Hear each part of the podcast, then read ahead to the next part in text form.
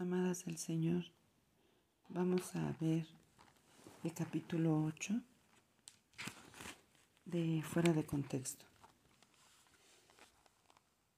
Y vamos a ver lo que dice en Romanos 19, que si confiesas con tu boca a Jesús por Señor y crees en tu corazón que Dios lo resucitó de entre los muertos, serás salvo. Estoy convencida de que hay pocas promesas más hermosas y que provean más paz que la que el apóstol Pablo presenta en Romanos 10, versículo 9. Hay una profunda simplicidad en ella. Confiesa a Jesús como Señor. Cree en su resurrección con tu corazón y serás salvo.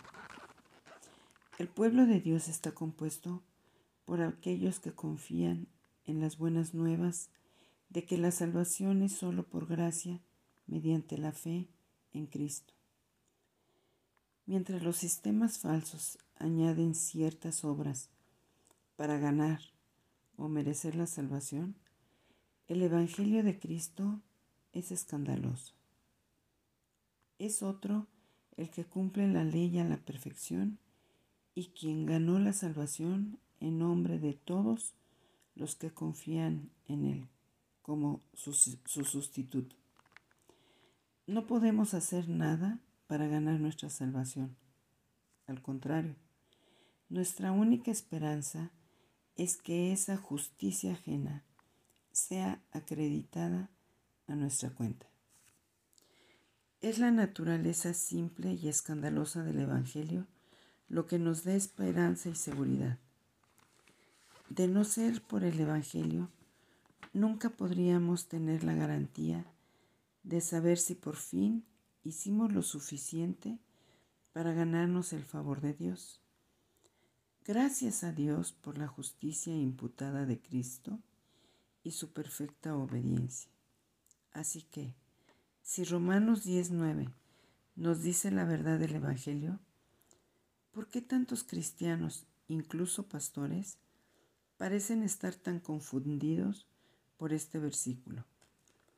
Una vez más, es necesario conocer el contexto para entender el texto en base a la totalidad de la revelación de Dios en la Escritura. Hay dos cosas que podemos concluir con certeza. Que este texto no está diciendo. Número uno. Pablo no está sugiriendo que somos salvos por nuestras obras u oraciones. Algunos cristianos han tomado este versículo para sugerir que solo recitar una oración es lo que salva a la gente.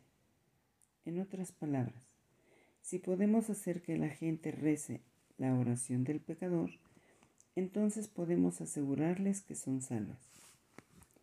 Eso está lejos de la doctrina bíblica de la conversión. La palabra de Dios deja en claro que somos salvos solo por fe. Nuestras buenas obras no nos ganan nada delante de Dios. De hecho, en Isaías 64:6 dice que son como trapos inmundicia. Si el acto verbal de rezar una oración fuera lo que nos salvara, sería una forma de justicia por obras. Llegaríamos a la conclusión de que el factor determinante de nuestra salvación sería haber rezado la oración. Pero la cuestión clave en el Evangelio es la fe. Por supuesto, es muy natural y apropiado que cuando Dios concede la fe y el arrepentimiento a un pecador, eso se haga evidente a través de una oración. Esto es, en parte, lo que Pablo está queriendo decir en este mismo versículo. Pero eso es bastante diferente a decirle a alguien que la oración en sí es lo que lo salva. Aquello es un evangelio de abra cadabra, no el evangelio de Cristo.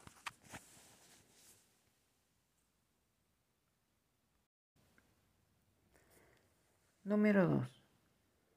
Pablo no está diciendo que las buenas obras no tienen importancia.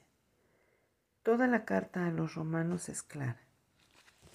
Somos justificados, declarados justos sobre la base de la fe, no por las obras. La ley, el conjunto de mandamientos que el Antiguo Testamento ordenaba que el pueblo cumpliera, es incapaz de salvar a nadie. Y es que la intención de Dios nunca fue esa, sino mostrarnos nuestra necesidad de misericordia y de una justicia que no es nuestra. Podemos ver en Romanos 3 del versículo 19 al 24. Así que algunos podrían concluir que este versículo transmite la idea de que tomar una decisión inicial de seguir a Jesús es todo lo que importa. Confiésalo como Salvador y listo, será salvo. Esto sugiere que la autoridad de Cristo como Salvador puede estar divorciada de su autoridad como Señor. Pero ni en este verso, ni en ningún, ni en ningún otro lugar de las Escrituras hay una categoría para un cristiano que vive igual que aquellos en el mundo. ¿Cómo somos salvos? Entonces, ¿qué está diciendo Pablo?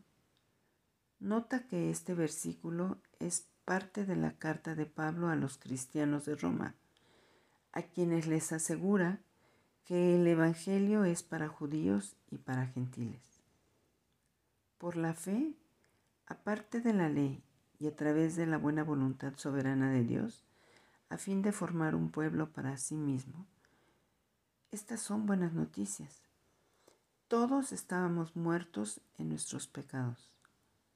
La ley no fue capaz de salvar a nadie. Y en la carta el apóstol se enfrenta a un desafío teológico increíble.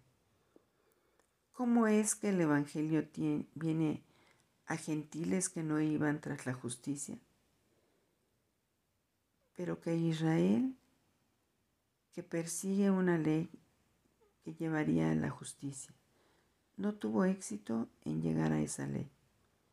Por un lado, se pone de manifiesto en el capítulo 9 que esto se debe por completo a la elección libre y soberana de Dios. Pero la buena noticia es que Dios Salva a todos los que invocan a Cristo, judío o gentil, porque la justicia que es por la fe es la que da vida. Romanos 10, versículos 5 y 6. ¿Y cómo luce la fe cuando Dios por gracia la otorga a un pecador? Es espectacularmente simple. Se trata de una confesión de fe y una creencia, una confianza en la obra salvífica de Jesús y su tumba vacía. Ese es el punto de Romanos 19. No hay nadie, sin importar la raza, la clase social, la etnia o el género, que esté demasiado lejos para ser reconciliado con Dios. Como Pablo aclara más adelante en Romanos y en el resto de sus epístolas, nuestra fe por fuerza dará frutos. O como dijo Martín Lutero, somos salvos por la fe sola, pero la fe que salva no está sola. La fe salvadora siempre se manifestará mediante buenas obras en las vidas del pueblo de Dios. Si vamos a ser imperfectos y tropezaremos con el pecado, pero la vida de alguien que ha confesado a Cristo como Señor y ha creído en Él, en una vida que también exhibirá el fruto del Espíritu, esta es la razón por la que, solo un par de capítulos más adelante, Pablo da una lista bastante explícita de mandamientos y expectativas de lo que debe caracterizar a un cristiano. Conclusión. Si eres cristiana, es por la simple promesa del Evangelio de Jesucristo. Ni tú ni yo hicimos nada para contribuir a nuestra salvación o para merecerla. Por el contrario, es un, don, es un don gratuito de Dios. Gracias a Dios por esa buena noticia. Pero recuerda, la exhortación del mismo apóstol Pablo, ocúpense en su salvación con temor y temblor. Eso se encuentra en Filipenses 2.12. Esto es lo que significa ser un discípulo, salvo por gracia y llamado a seguir a Cristo como Maestro. Gracia y misericordia indescriptibles que nos llaman a una vida que dé testimonio del reinado de Cristo sobre el universo.